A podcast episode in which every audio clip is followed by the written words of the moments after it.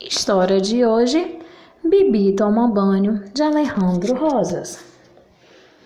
Minha mãe me disse que, na barriga, a gente fica como um peixinho, nadando dentro da água. E disse também que é o lugar mais gostoso do mundo. Eu não lembro, mas acredito no que ela diz. Eu só não entendia uma coisa: se eu me sentia bem lá dentro boiando? Por que é que eu não gostava de tomar banho? Porque de água eu gosto, para beber, é claro.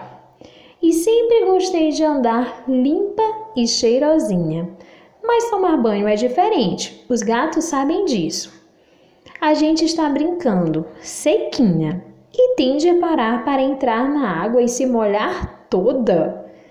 Entra sabão no olho, que é a pior coisa que pode acontecer com um olho. E as mães têm a mania de molhar o rosto da gente com um chuveiro. Parece que a gente vai se afogar.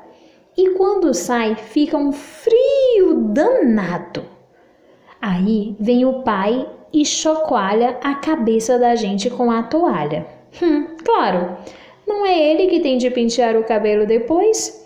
Então vem o Arthur e faz o vento com a porta, ou apaga a luz só para me provocar.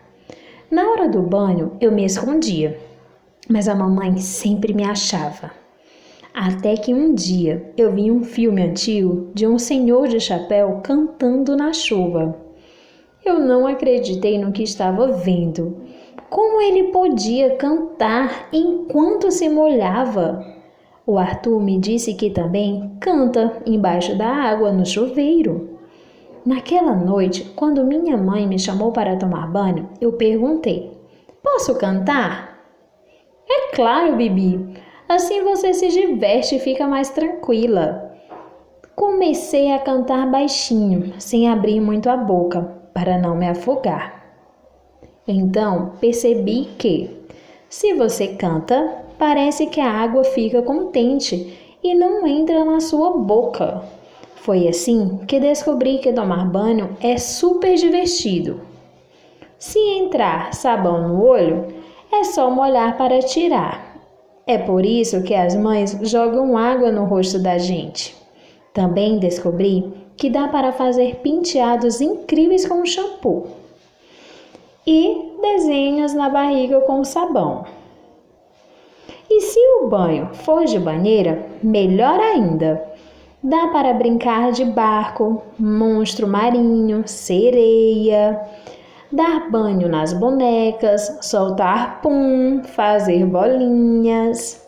Por isso, agora eu adoro tomar banho todo dia.